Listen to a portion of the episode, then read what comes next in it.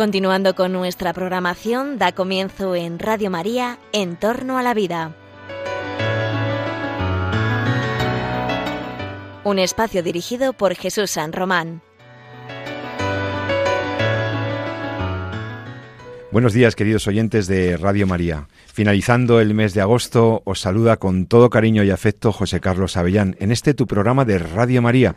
En Radio María España está este programa de En torno a la vida, En torno a la vida, el programa que habla sobre los avances científicos, los avances biomédicos, los riesgos y amenazas éticas, pero también las grandes oportunidades que nos ofrecen las tecnologías biomédicas para mejorar el bienestar y la salud de, la humanidad.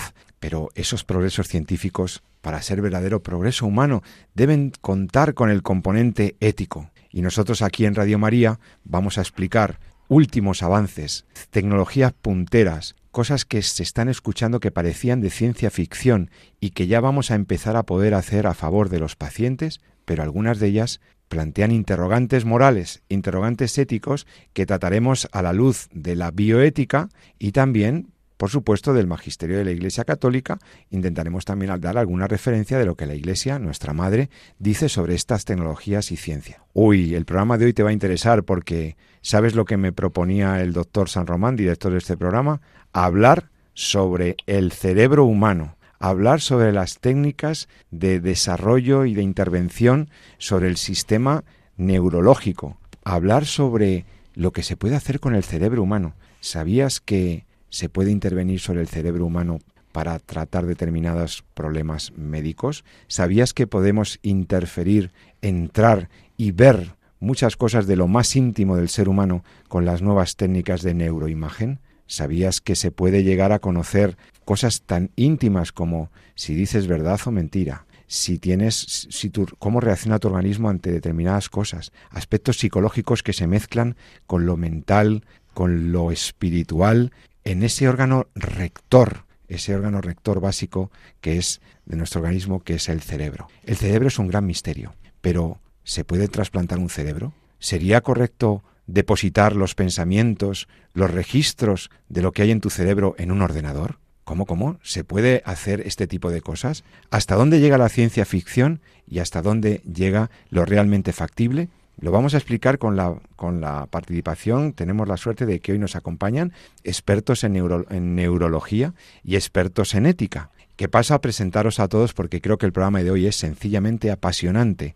Para hablar de neurobioética tenemos, bueno, por supuesto, saludo a mi compañero, el director del programa, el doctor Jesús San Román, médico, profesor universitario, experto en bioética y ya muy amigo de todos los oyentes de Radio María, porque él siempre hace comentarios buenos. Doctor Jesús San Román, querido amigo. Muy, buenos días, encantado como siempre de estar aquí. Y más que hablar, yo creo que hay que dejar hablar a nuestros expertos, porque hoy tenemos expertos de calidad en un tema que que, cada día es nuevo y que nos va a aportar eh, pues un poquito de luz, ¿no? Porque si ya los médicos eh, de algunas cosas sabemos muy poco, pues hombre, de cómo funciona nuestro lóbulo frontal o el cerebro en general sabemos bastante menos, ¿no? Entonces esto está cambiando, las neurociencias van a toda velocidad y en un mundo en el que también la tecnología avanza rápido, pues da vértigo, ¿no? Hay que ir haciendo da, o marcando cuáles son un poco las eh, el camino seguro, ¿no?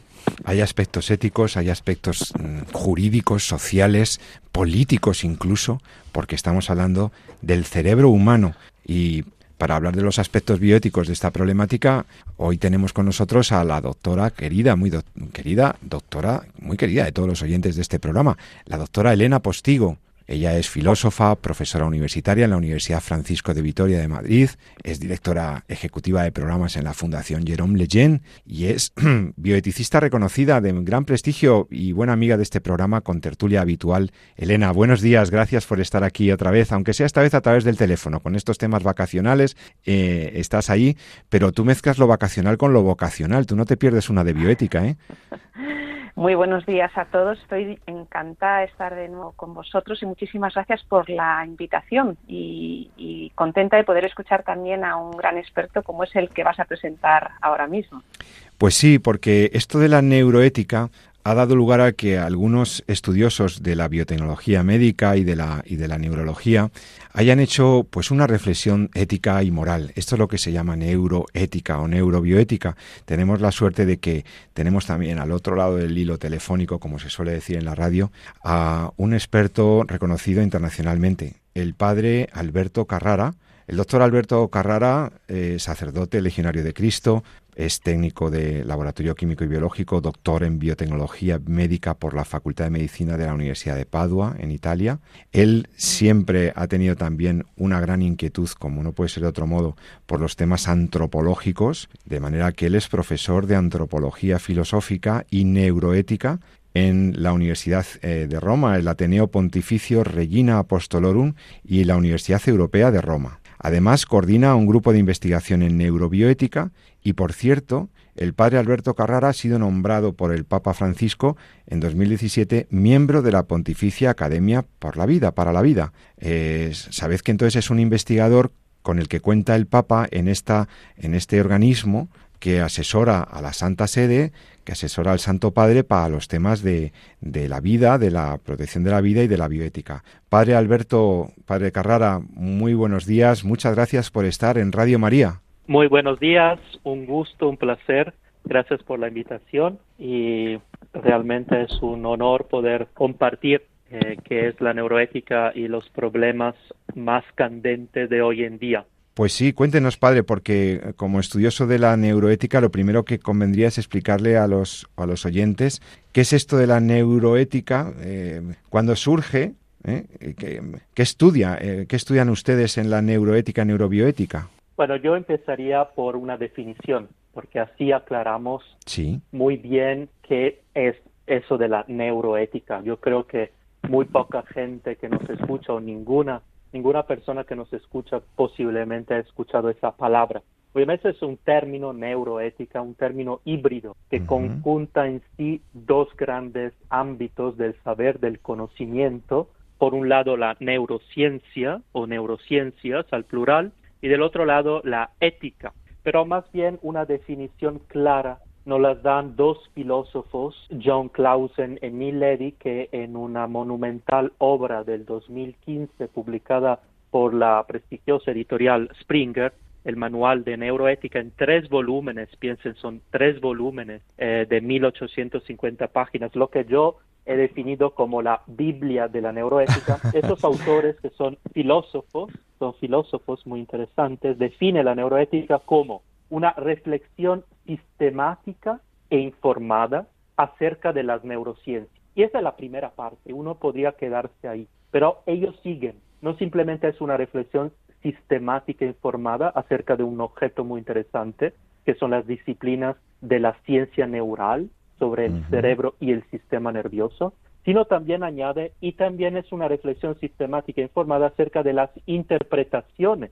de las mismas neurociencias. Y eso es muy interesante, porque entonces la neuroética no simplemente podríamos decir es una parte de la bioética, una parte especial de la bioética que involucra toda la reflexión acerca de manipulaciones, intervenciones, eh, farmacológica, tecnológica, acerca de un objeto como un órgano, como puede ser un riñón, el corazón, el aparato reproductor humano, el cerebro humano, sino también que es mucho más en, este, en el sentido que según esta definición, la neuroética sería una visión filosófica 360 grados del ser humano desde una perspectiva neural. Esa es mi, podríamos decir, interpretación de la de esta definición. Entonces, obviamente que eh, el objeto principal de estudio eh, también es muy importante, en el sentido que en nuestra visión, en la visión de nuestro grupo de investigación de neurobiética, el objeto de estudio es mucho más amplio que un órgano, un órgano importante que no es, no es simplemente un órgano entre los órganos, obviamente,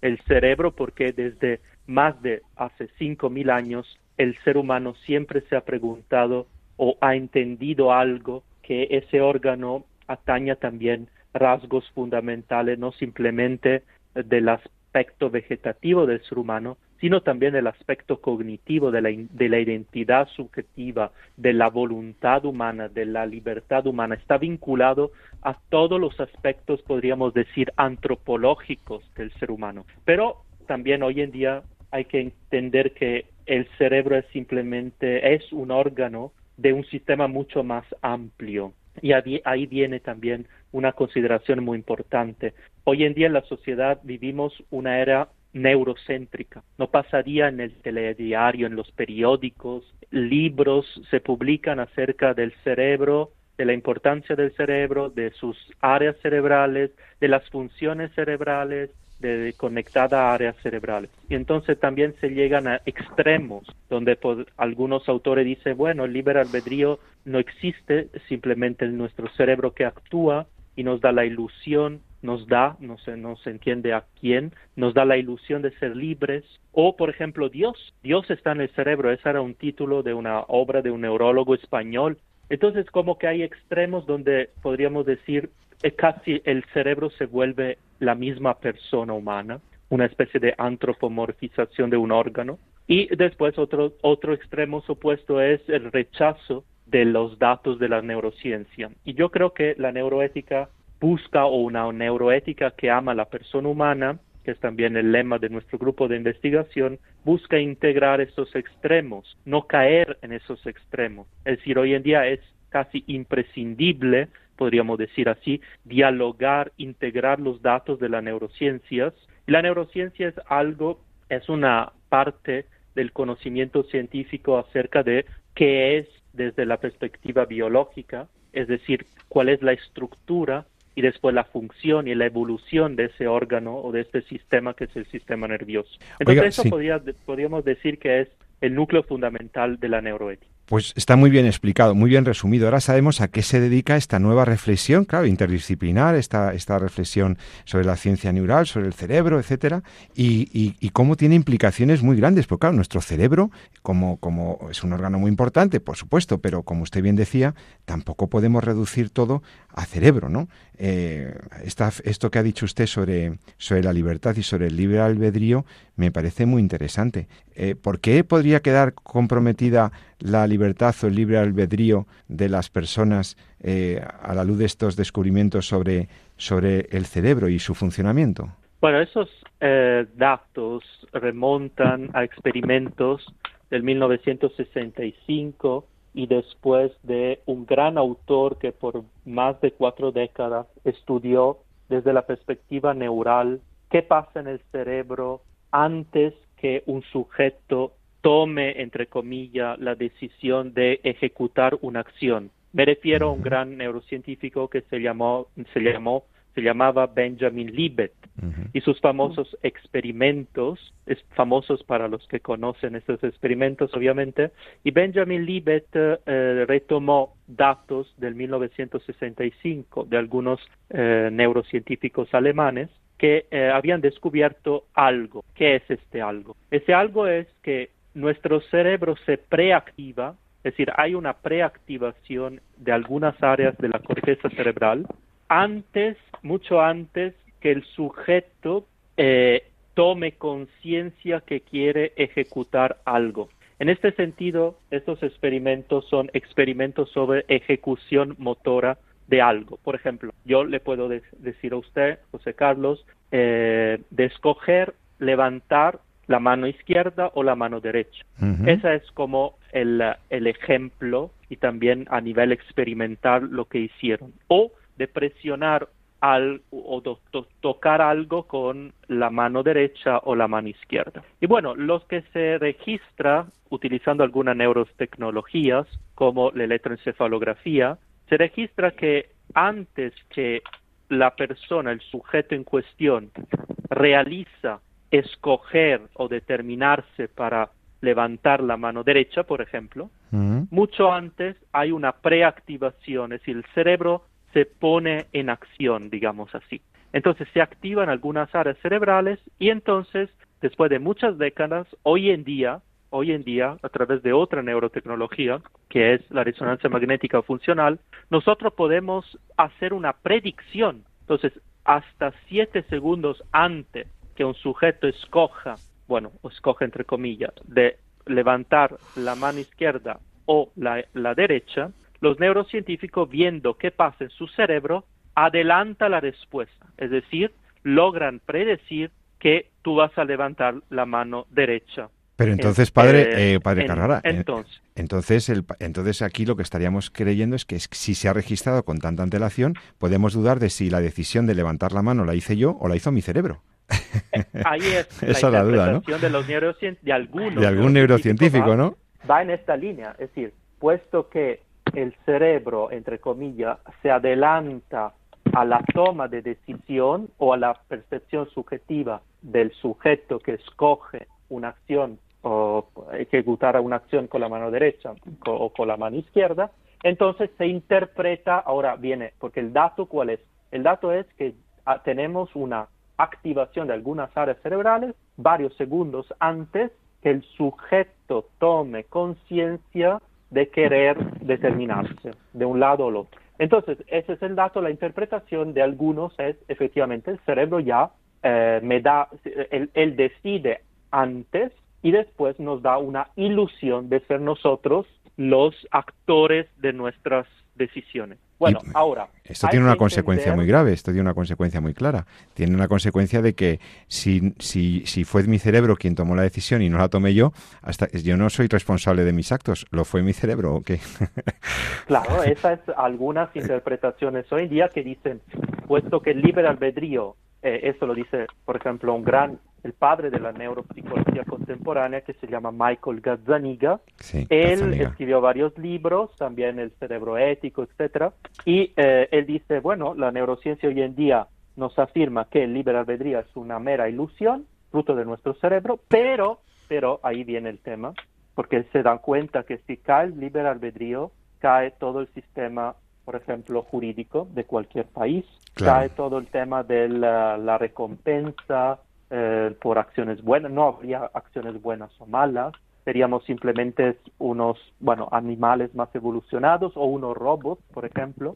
Entonces no, no habría responsabilidad, etcétera. Entonces este autor dice, bueno, tenemos que actuar como si existiera libre albedrío, porque si no la sociedad se destruye. Entonces, una, podemos, la neuroética en este caso, que hace? Considera estos datos los hallazgos neurocíclicos que son muy interesantes y los va colocando en un marco no solo teórico pero práctico y va viendo realmente de qué hablan esos experimentos. Y la conclusión, para ser breve y sencillo, de un tema muy amplio y muy complejo, realmente es que eh, no estamos hablando realmente del libre albedrío. Es decir, eh, estamos hablando de acciones claramente humanas, por supuesto, pero que no tiene ningún valor para la persona. Es decir, levantar el brazo derecho o izquierdo no tiene ninguna connotación ni moral ni ética, obviamente si no hay otra consecuencia. Entonces son acciones uh, neutral,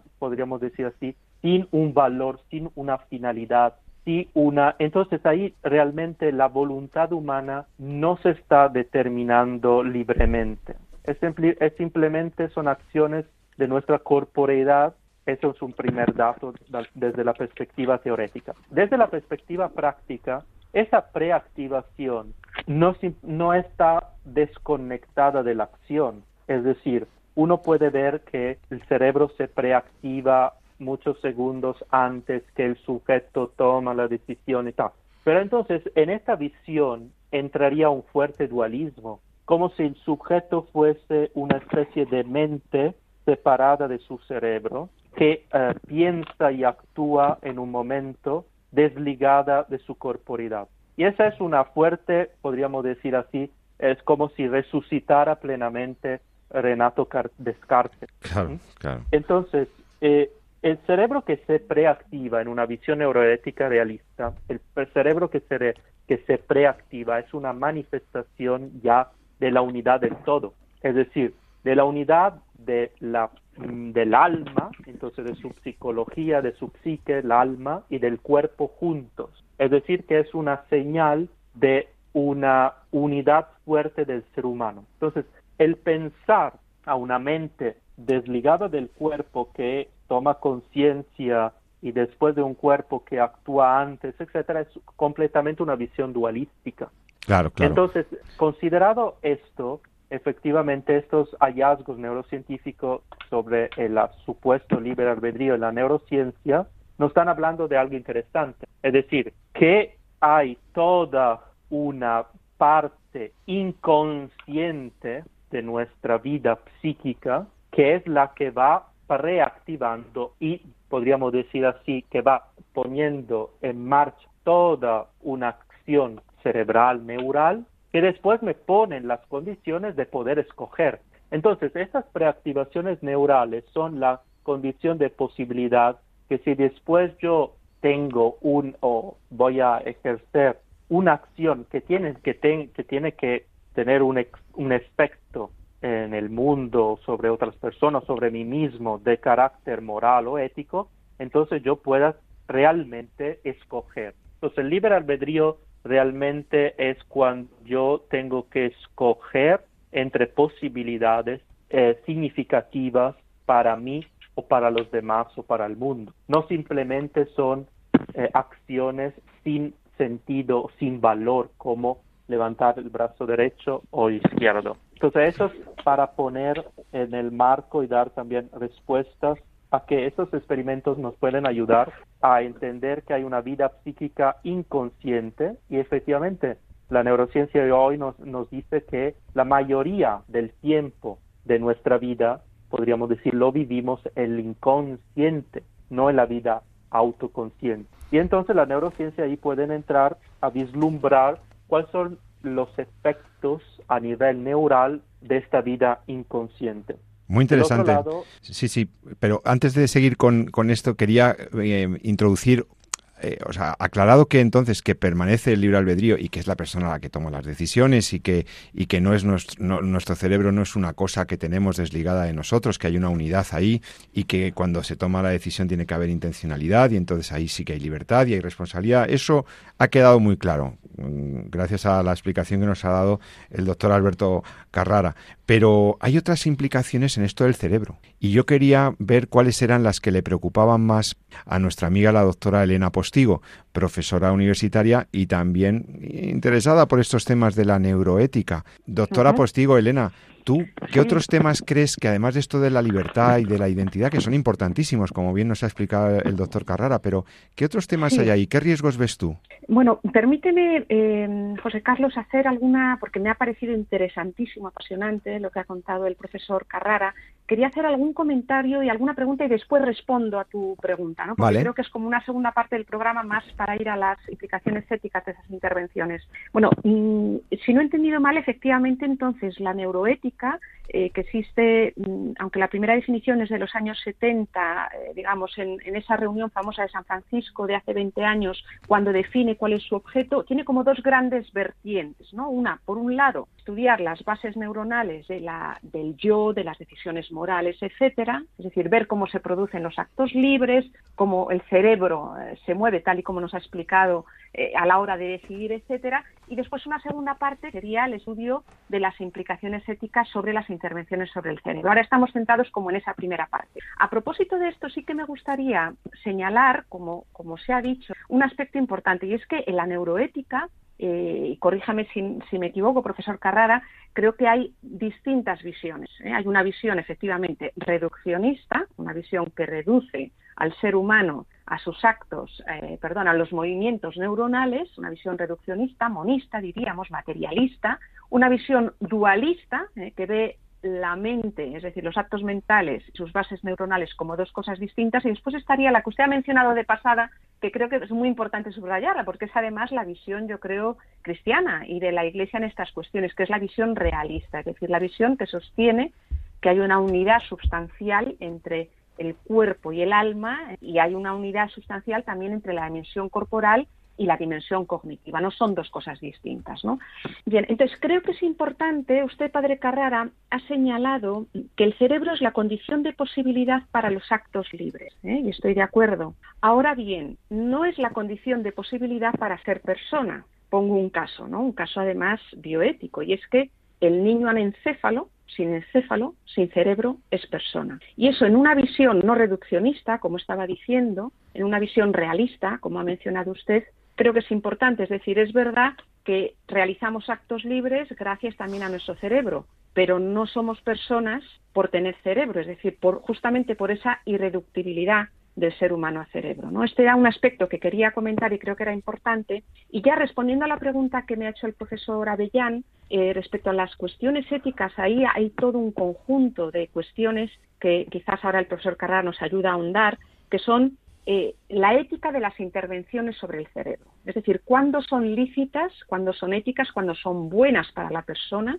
¿eh? esas intervenciones. Y ahí, pues mm, yo diría que fundamentalmente las, el tipo de intervención pueden tener dos fines fundamentales. una finalidad terapéutica, ¿eh? pienso por ejemplo en, un, en la estimulación intracraneal profunda con una finalidad terapéutica, o para atenuar los efectos de un Parkinson, por ejemplo, eh, y otra la finalidad de mejora, como sería el caso, por ejemplo, de Neuralink. Creo que quizás si, si abordamos estas cuestiones éticas tendríamos que ir como a casos concretos, ¿no? Creo que la deliberación y el análisis ético tendría que ir sobre intervenciones concretas. No sé si me equivoco. Sí, pues totalmente de acuerdo.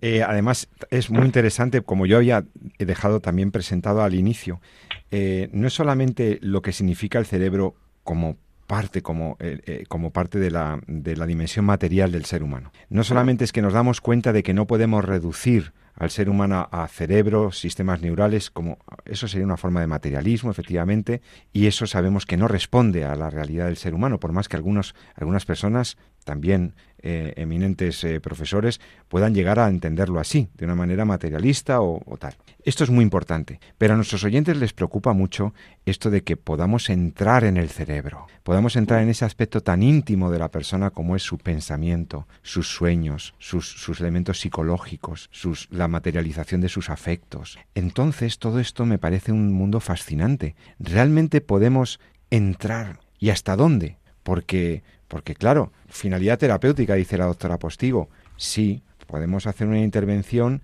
que permita tocar algo en el cerebro que permita curar. Entonces sí, pero ¿y si al entrar estamos o al detectar con técnicas de, imagen estamos eh, evidenciando aspectos de la intimidad de la persona? ¿No deberíamos, ¿No deberíamos tener cuidado con estas cosas? Bueno, padre Carrara, mm, antes de hacer la pausa, quiero que usted conteste a la doctora eh, Postigo lo que corresponda y, vamos a entrar en estas cuestiones concretas aplicadas. Adelante. Muy bien. Sí, efectivamente eh, es así en el sentido que hay que distinguir y no caer en eh, un reduccionismo de identificar eh, el cerebro con la persona. Y hoy en día en muchos ámbitos, al es decir, al, digamos, a los extremos, al inicio de la vida y al final de la vida, eh, y también en los casos, los así llamados estados alterados de conciencia, pienso al tema del estado vegetativo, ah, hay el riesgo de identificar efectivamente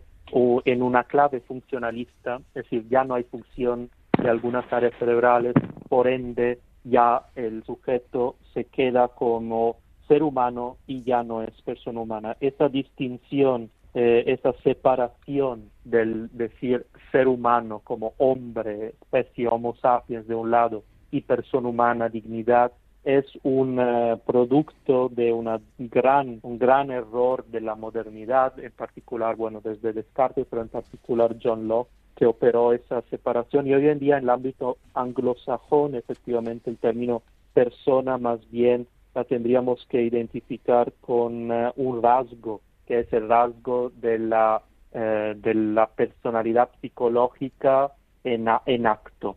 Entonces, efectivamente, eh, una, un ser humano encefálico es persona porque tiene eh, las capacidades las, las, y también tiene un alma con sus capacidades. El tema es que tiene un problema fisiológico y entonces esas capacidades no la podrán manifestar, inclusive en algunos casos no, no podrá desarrollarla hasta efectivamente la condición de tener eh, la posibilidad de tener de, de, tener en acto, es decir, de actuar de manera libre. Pero eso es por un eh, problema fisiológico um, de desarrollo. Entonces, hoy en día una sociedad que más bien es una sociedad actualista de función, si usted funge, si usted actúa como como si fuera un ser humano, como la sociedad piensa que es una persona humana, entonces lo eres. Y llegamos a extremos, donde hoy en día, con esa manera de pensar,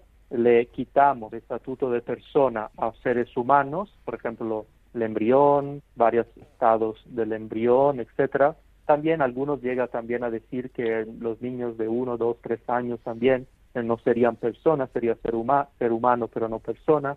Y después del otro lado también pacientes con Alzheimer ya fueron, fueron personas, ya no lo son, o inclusive llegamos a la paradoja que si una estructura, si una entidad como Sofía, un robot humanoide, que puede ser que todo el mundo conozca, este robot humanoide de la Enson Robotics, que recibió en 2017 la ciudadanía por parte de Arabia Saudita, entonces llegamos al extremo que también una estructura que humana no es, que es un robot humanoide, tiene apariencia de humano, pero porque funge, actúa como si fuera humano en algunos rasgos, podríamos decir, cognitivos, inclusive también afectivos, entonces la sociedad le confiere el estatuto personal. Entonces llegamos a estos extremos porque efectivamente hubo una ruptura importante del concepto de naturaleza humana, de persona humana, de ser humano.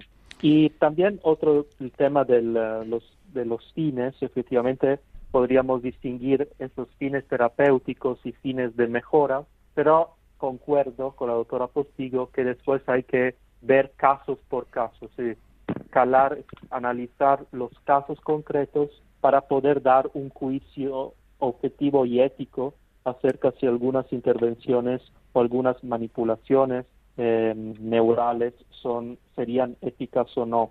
Uno de los criterios, uno, un gran criterio es realmente si esas intervenciones en su totalidad van a aportar de una manera auténtica un desarrollo de la misma persona humana y no simplemente de algunas de sus funciones, por ejemplo, una mejora de la memoria y tal, pero si esa mejora de la memoria simplemente es una memoria es un aumento de la memoria, de un particular tipo de memoria para un fin, por ejemplo, pasar un examen en la universidad.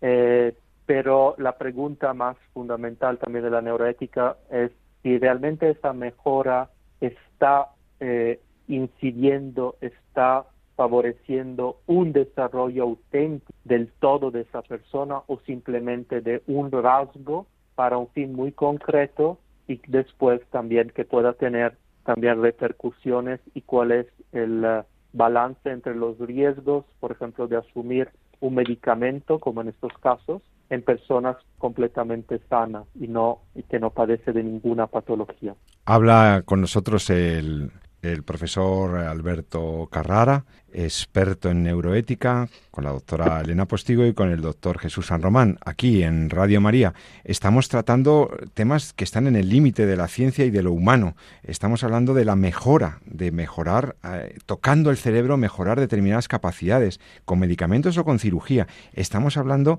de la posibilidad de estimular intracranealmente una parte del cerebro para conseguir determinados fines pero, pero todos los fines son iguales. Y se podría alterar el cerebro de una persona o manipular determinadas áreas para conseguir otros fines, incluso aparentemente lícitos, por ejemplo, extraer información relevante para la sociedad de la mente de un neuro, criminal. O tratar a una persona con una psicopatología o a un criminal eh, que, que, está encerrado en una prisión para, alterando su cerebro, mejorar su comportamiento.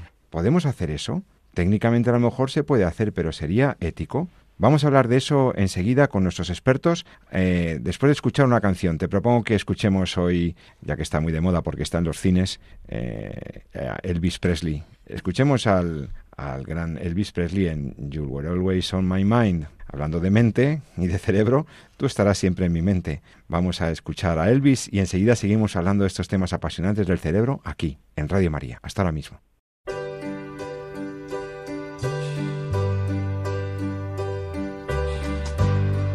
Maybe I didn't treat you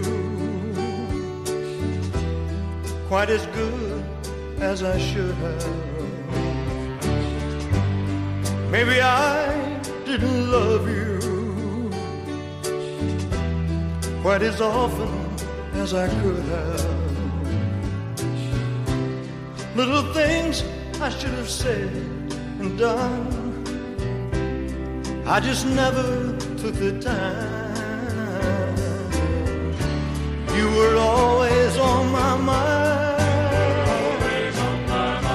You were always on my mind. Maybe I didn't hold you all those lonely, lonely times. And I guess I never told you I'm so happy that you're mine. If I made you feel second best, girl, I'm so sorry I was blind. You were always on my mind.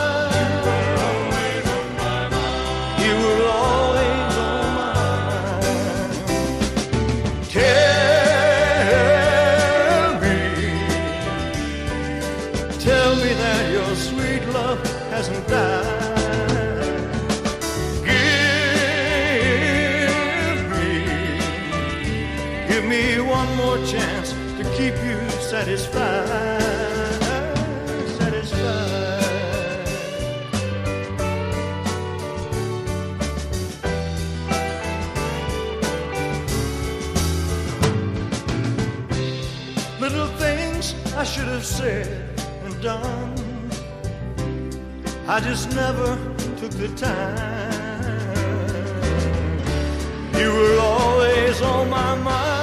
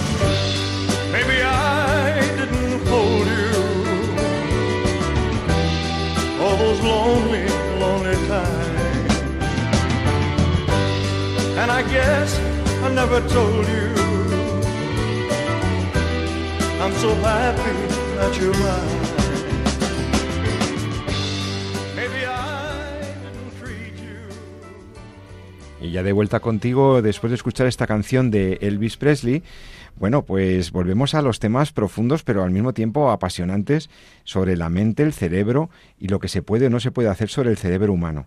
Estamos aquí con el doctor Jesús San Román, con la doctora Elena Postigo y con el doctor Carrara, Alberto Carrara, experto en neuroética. Eh, Elena, eh, había alguna cuestión práctica que yo he dejado caer ahí de intervenciones sobre el cerebro. Eh, ¿Lo que digo son cuestiones de ciencia ficción o empezamos a tener ya... eh, a ver si podemos tocar tres o cuatro de estos problemas en los minutos que nos quedan de programa. Eh, ¿Son realidades? Bien, mm, si te refieres al- a lo de extraer información, yo creo que todavía estamos en la ciencia ficción. ¿eh? Yo creo que todavía está por probar que verdaderamente, primero, podemos traducir movimientos, eh, actos mentales en movimientos neuronales y traducirlos en, en algo digital eh, para hacer esa especie de, trasvase, ¿no? Eh, y también porque, claro, a eso subyace el planteamiento de si realmente la actividad mental es solo eso, ¿no? O es algo más. ¿eh? Volvemos al problema que hemos dicho al principio. Todavía estamos en la ciencia ficción. Ahora bien, yo creo que en las próximas décadas, seguramente, igual que ha sucedido en los últimos 60 años con el desarrollo de la neurociencia, vamos a saber cosas que hasta ahora eran insospechadas y va a depender pues de la formación ética de quien las haga, eh, va a depender el uso que hagamos de toda esa información y de todo lo que sabemos. Entonces, lo que yo haría en términos generales, eh, para dar alguna orientación ética a nuestros oyentes, es que efectivamente todo aquel descubrimiento que se haga eh, sobre la neurociencia como de sus posibles aplicaciones se haga siempre bajo criterios de respeto de la persona, de su descendencia, de su libertad, de su identidad, que se respeten la salvaguarda de su salud, de su integridad física y psíquica, que no se dañe a esa persona ni a su descendencia que se haga también con criterios de justicia y de bien común, por dar alguna orientación general.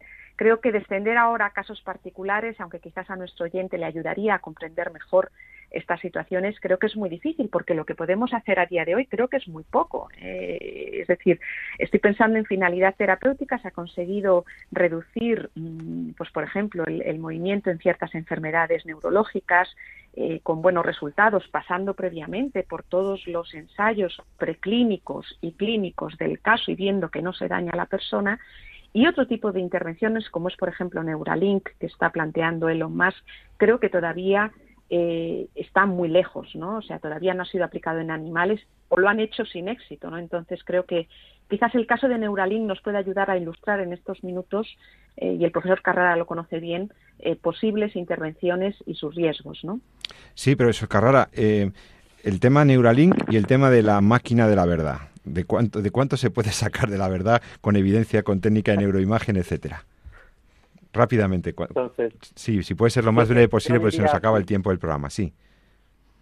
Yo diría sí. Eh, cualquier neurólogo y sobre todo cualquier neurocirujano que actúa cada día sobre ese órgano misterioso que es el cerebro, se da cuenta que eh, proyectos como Neuralink o otros eh, realmente son más una promoción mediática que una realidad en acto. Hoy en día, cuando eh, no todavía no sabemos resolver eh, problemáticas neurológicas o neurocirúrgicas, por digamos decir así, entre comillas, básicas, tumores cerebrales, eh, también pérdida de la funcionalidad de la médula espinal, etcétera, y, entonces después se especula mucho sobre la posibilidad de extraer del cerebro información para un día, quién sabe qué hacer, etcétera, etcétera, cuando realmente eh, hoy en día hay muchísimos problemas reales y concretos de miles, y yo diría de millones de personas que eh, padece trastornos psiquiátricos, neurológicos y importantes y entonces uno de los principios éticos, yo diría neuroéticos, sería que efectivamente eh, se, la, la, investigación, también los fondos de investigación, vaya hacia los problemas concretos reales de hoy en día. Pues y eh, que después es uno de los, eh, podríamos decir, principios claves de cómo empezó en 1973 la neuroética, es decir, desde condiciones reales concretas para resolver problemáticas reales concretas, eh, se reflexiona acerca de esto. Yo digo que al final, eh, si, si, puedo también aconsejar a nuestros oyentes una lectura, eh, en el sentido que con EUNSA, por ejemplo, aconsejo un libro si, si alguien quiere entrar en vivo a esta materia con una una lectura también bastante abordable. José Manuel Jiménez Amaya y Sergio Sánchez Migallón publicaron ya en 2010, pero es una lectura muy útil, eh, un libro que se llama De la neurociencia a la neuroética. Yo recomiendo esta lectura para entrar también en una reflexión realista, ¿no? Hay muchos libros sobre neuroética, manuales, etcétera, pero también la perspectiva acerca de la neuroética creo no es indiferente, no puede ser indiferente, pues porque cada perspectiva eh, depende o cada autor de manera implícita o explícita tiene una visión acerca del ser humano. Y también acerca de estos modelos de interpretación del mismo objeto de estudio, es decir, en la historia el cerebro se interpretó de manera distinta según modelos. Y es muy interesante y sería todo un tema de reflexión en las épocas históricas, mientras el hombre también como hombre técnico producía artefactos, esos artefactos también que el hombre produjo en la historia de la humanidad sirvieron como medios de interpretación de su mismo cuerpo y en particular del cerebro. Entonces, de todo un análisis también de los modelos interpretativos, hoy hablamos de redes neurales, muchos también hablan de circuitos neurales, entonces eso, esa terminología también remonta a, un, a modelos interpretativos y concluyo con esto. Y el modelo interpretativo no es la realidad. es una efectivamente un acercamiento bajo una perspectiva concreta de la realidad que es mucho más amplia, mucho más compleja, mucho más articulada y no se puede reducir a un modelo de interpretación. Está muy claro, pero yo quiero que se mojen ustedes y, digan una cosa, los expertos. Eh, vamos a ver, Neuralink está invirtiendo muchísimo dinero. De momento no debería ser la prioridad, como dice el, eh, el doctor Carrara, pero la posibilidad, en el caso de que se pudiera dar, de que nuestros pensamientos, nuestras, nuestras eh, manifestaciones cerebrales de nuestras emociones, el registro de nuestros sueños, pudiera quedar depositado en un ordenador, esto, esto eh, sería correcto, sería ético. Eso es una cosa. Y es, mm, ya, a lo mejor estamos hablando de ciencia ficción todavía, pero, pero es que hay gente invirtiendo mucho dinero en esto. Y por eso me parece que está en los límites, ¿no? Y luego otra cosa, por ejemplo, a mí me preocupaba esto, la posibilidad de manipular el cerebro de una persona, de un, de un confinado, un convicto, una persona que padecía una psicopatología que le llevaba a la criminalidad recurrente, poder tocar el cerebro de esta persona para reconducir su comportamiento social, ¿sería lícito? ¿Sería una mejora? Vaya pregunta. Conteste primero, profesor Carrara. Brevemente, ¿eh? tenemos tres minutos. Venga, dale. Sí, sí, adelante. Yo diría, primer, primera gran pregunta. Em, eh, ya, es decir, hay ya hallazgos acerca de eh, cuál, cuál son, por ejemplo, las bases neurofisiológicas de las memorias físicas, em, de algunos rasgos del pensamiento, se habló también de los sueños, etcétera. Pero son, eh, son datos y hallazgos que, bueno, en un futuro se desarrollarán más, etcétera. Eh, y yo no dudo efectivamente como hoy en día hay una especie de telepatía, porque efectivamente cuando Max Zuckerberg habló hace muchos años que el futuro de Facebook, que ahora se llama Meta, es la telepatía, se refería a hallazgos neurocientíficos concretos del 2014, cuando efectivamente a través de una dos neurotecnologías se pusieron en comunicación dos personas a través de su cerebro y de lo que pasaba en su cerebro. Y de una forma se demostró que era posible transferir informaciones para que estas dos personas cooperaran juntos en un juego, en un videojuego. Uno actuaba, uno solo pensaba que, que, podía actuar y esta información se podía decodificar y inducir que la otra persona, eh, digamos, actuara de una manera coherente. Obviamente puede sonar como muy interesante y efectivamente es muy interesante, pero obviamente las dos personas no es que yo estaba transfiriendo una información como ahora yo digo actúa o haga esto y uno lo hace. Es decir, la información que se transfiere es una especie de impulso a actuar y la determinación de ese actuar ya estaba implícita es decir, la persona que recibía esa estimulación neural que le inducía de una manera a, percibir un impulso en hacer alguna acción, la información era solo esta de un impulso en actuar, la determinación de actuar ya estaba implícito en el juego mismo, es decir, la persona ya anteriormente había recibido informaciones verbales por parte de otras personas que de que estaban jugando, que era el juego, eh, si sentía el, la, este impulso al actuar, eh, podía actuar o no, pero la forma de actuar ya la tenía. Entonces, eso es lo que tenemos hoy en día. Obviamente eso se podría desarrollar mucho más, sí, seguro.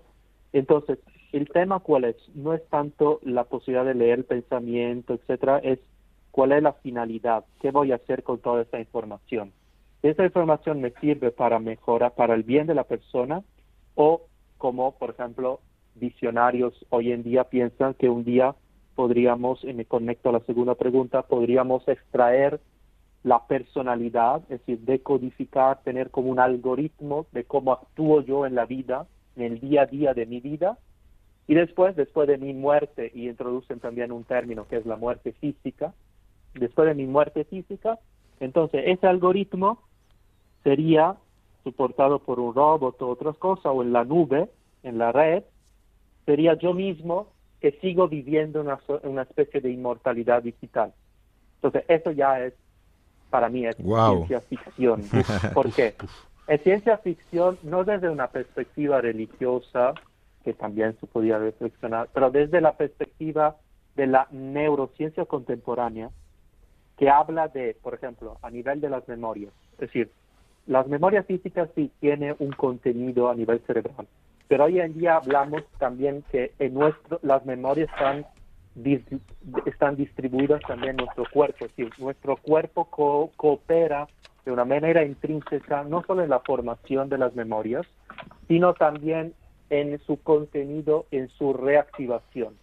Y entonces no basta, no bastaría desde una perspectiva realista acerca de la neurociencia solo el cerebro y extraer las informaciones de este cerebro, porque este cerebro le falta todo lo demás, es decir, su cuerpo, con el cual interactúa constantemente de una manera, podríamos decir, dual, del cerebro al cuerpo y el cuerpo del cerebro al cerebro. Entonces, realmente, cuando hablamos, cuando se habla hoy en día de poder eh, extraer del cerebro, etcétera, podremos, podríamos, podemos extraer alguna información del cerebro, pero las memorias, las emociones, para, para no hablar de todo el tema de las facultades superiores como los pensamientos, etcétera, no están contenidos en el cerebro. Claro, es decir, las manifestaciones forma parte de la persona toda. Todas las dimensiones existen y son importantes, pero junto con esas manifestaciones neurales, están todas las manifestaciones corpóreas, del cual el cerebro es una parte. Volvemos al, al, al tema que el cerebro es una parte de una corporidad viva. Entonces, sin esa corporidad viva, puedo tener un cerebro muy bonito ahí en un contenedor, pero ese cerebro no es y no va a ser nunca la persona. Entendido. Pues muy bien, yo no sé si en 30 segundos que me quedan puede quiere agregar algo la doctora Postigo, como forma de conclusión final. 30 segundos. Sí, sí, solamente decir que creo que si un día se, se pudiera llegar a curar enfermedades mentales tocando una parte del cerebro, esa intervención sería ilícita siempre y cuando fuera en beneficio de la persona y no le causara ningún daño. Y esto habría que demostrarlo con estudios previos, etcétera. De hecho, ya se han visto estudios preliminares de cómo es posible atenuar, por ejemplo, efectos de una depresión profunda con estimulación intracraneal profunda. Luego, creo que habría que estudiarlo, pero podría llegar a ser lícita como acción. Pues muy bien, no sé si el doctor Jesús Román quiere decir algo de lo que se lleva él de, este, de estas magníficas intervenciones del doctor Carrara y de la doctora Bueno, yo, lo mismo, 50 minutos, la verdad, para un tema tan apasionante se nos queda cortísimo, cortísimo. Volveremos a tratar estos temas. De seguir Me ha faltado hablar del metaverso, me ha faltado hablar de, otras cosas. Pero bueno, demuestra quizá una cosa muy bonita, que la bioética está en, también en crecimiento, es una ciencia, ¿no? Como otra cualquiera, entonces ahí va aprendiendo lo difícil que es también analizar éticamente eh, un hecho eh, que todavía científicamente desconocemos, ¿no? Cómo es cómo funciona nuestro cerebro, ¿no? Pero yo creo que al menos uno de los puntos más importantes para mí que se ha tocado y que ha quedado yo muy claro es precisamente evitar ese reduccionismo de lo cual la sociedad nos quiere vender ahora tanto, es decir, eh, nosotros no solo somos nuestro cerebro y por tanto no podemos juzgar la existencia de una persona en función de si su cerebro está funcionando de forma completa o si está la capacidad está bien desarrollada. No perdemos esa dignidad por el hecho de perder nuestra capacidad cognitiva o no haberla desarrollado plenamente. Esto es muy importante. Sin duda. Pues con eso cerramos, eh, agradeciendo mucho la presencia hoy y los, las explicaciones magistrales del doctor profesor Alberto Carrara, profesor de Antropología Filosófica y Neuroética en el Ateneo Pontificio Regina Apostolorum de Roma y en la Universidad Europea de Roma. Profesor Carrara, muchísimas gracias por sus aclaraciones y hasta otro día. Gracias. Muchas gracias, un saludo y buen día a todos. Y gracias también a nuestra querida compañera Elena Postigo, profesora de la Universidad Francisco de Vitoria, profesora de Humanidades, de Filosofía y de Bioética. Querida Elena, hasta otro día. Muchas gracias por tus comentarios siempre tan atinados. Gracias. Muchísimas gracias a todos y feliz verano. Y a ti, Jesús, te deseo que pases una feliz tarde ya en, en los estertores finales ya del mes de agosto. a ver si salimos ya de y volvemos a cierta normalidad. Espero que nuestros oyentes hayan podido también tener algún día de descanso y con todo, con todo ánimo el que tenga que reincorporarse en próximos días a la actividad laboral eh, que le vaya muy bien y no olviden que lo más importante es defender la vida y seguir amándola. Ama la vida y defiéndela. Te habló José Carlos Avellán. Hasta muy pronto. Gracias.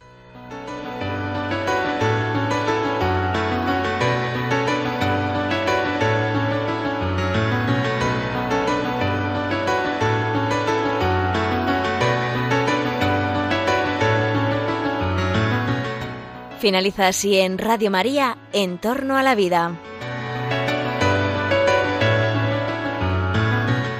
Un programa dirigido por Jesús San Román.